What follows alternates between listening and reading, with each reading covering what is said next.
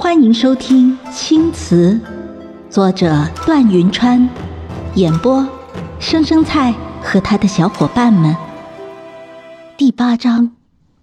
于是南州二月的春，我留下一封信后，趁夜离开了秦家。我走的时候，换回了我的粗布衣裳，大抵是在乡下过惯了，绫罗绸缎在我身上压着，我只觉得累得慌。屋子的摆设我分毫未动，伯母送我的珠钗也都原样放回。来这秦家时兜里碎银三块，去时也还是碎银三块。我因是夜行，盛逢清也在我旁边。而后我在街上乱窜，竟一不小心窜到了我家旧宅。然而上面提的是顾家，而非袁家。盛逢清问我。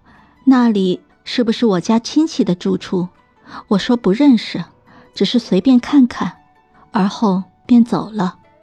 其实这一瞬间，我想到的是我的母亲，她自刎的时候却飞溅到了旁边的柱子上，所以我看着旧宅，脑子里只有那根见血的柱子。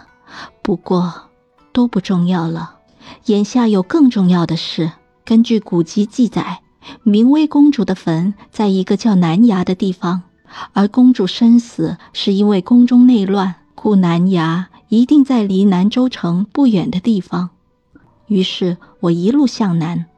二月天寒，我为着能多和盛逢清说说话，故大部分时间都是夜行。结果一到夜里，就冻得我两道鼻涕长流。这个时候，盛逢清总是手足无措。他自愧是一个魂体，什么都帮不了我，于是总劝说我白天再行，可我不听。如果帮盛逢清找到他要找的人，那他一定会去陪那个人吧？就算他不肯，我也会赶他去。毕竟我们这么千里迢迢寻去，为的就是找到那个人。他们之间因果相连。至于我。不过是盛逢清漫长鬼生的过客罢了，何况他已经陪了我这么多年，我已经很知足了。经过漫长跋涉，我终于在四月春抵达了南崖。我来的巧，恰逢崖上遍地开花，我往那一站，便瞧见千山浮云层层去，吸一口气，皆是醉人的花香。可令我失望的是。这里根本没有明威公主的坟，我花了半个月时间，一点点摸索，每一个角落都寻遍了，还是一无所获。我有些泄气，便坐在崖上吹风。崖边有一棵很大的梨花树，正开得如雪压枝般热烈。盛逢清见我愁眉不展，也勉强在白天化形，坐在我旁边。我虽心下苦恼。还是打开了伞给他撑着。他忽然道：“茵茵，谢谢你。”我望向远方，没有看他，脑子里想的全是坟墓会在哪里，故有些心不在焉道：“撑个伞而已。”如果我此刻回头的话，我就能看见盛逢清正神色复杂的看着我，一双眸子里是化不开、散不去的忧愁和深情。他又道：“我在你家祠堂打扰多年，你又为着我的事离家奔忙，你明明不欠我什么的，却……”我察觉到话头不对，这便猛然转头打断道：“哎，明明是我家意外买下了祠堂那地儿，该是我们打扰才是。我也不是为着你的事情才离家的，只不过不爽我那妾母把我指给城里的贾三公子罢了。还有。”我确实不欠你什么，但这不是欠不欠的事儿。我们认识这么多年，自然也算是朋友，帮帮朋友的忙怎么了？而且在祠堂里，话说到这里，我忽然一阵机灵，因为提到祠堂时，我忽然想到了一个人，我母亲的父亲，也就是我外公。他战死后，尸骨毁坏严重，又逢夏日。收敛才一天，便恶臭难闻。外公的属下见此情况，便将外公就地火化成灰。而后裹挟着外公的贴身物品就埋在了北川战场。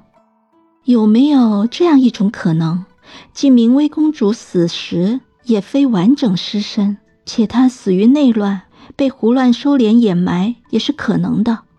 所以她的坟墓可能很小，小到我难以发现。我忽然猛地起身，四下望去，盛逢清也随着我站起。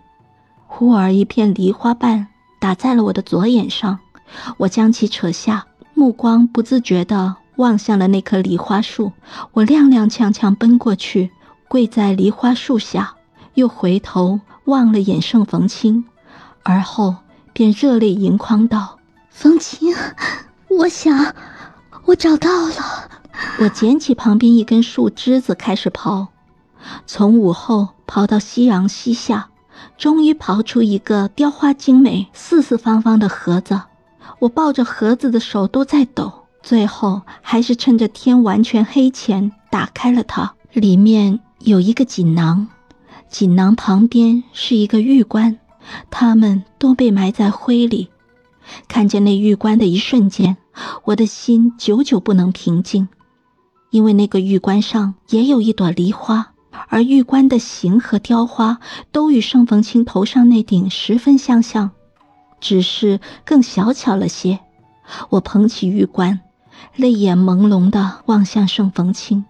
逢清，你一定是一个对明威公主很重要的人，重要到她与你戴着几乎同样的冠，连死后也要带着冠离去。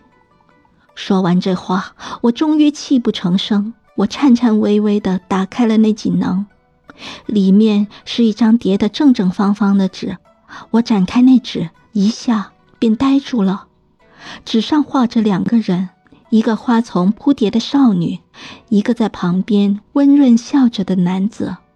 那男子眉目与盛逢清七分像，不消说，那一定是他了。本集已播讲完毕，下集更精彩，欢迎点赞、订阅、评论呢。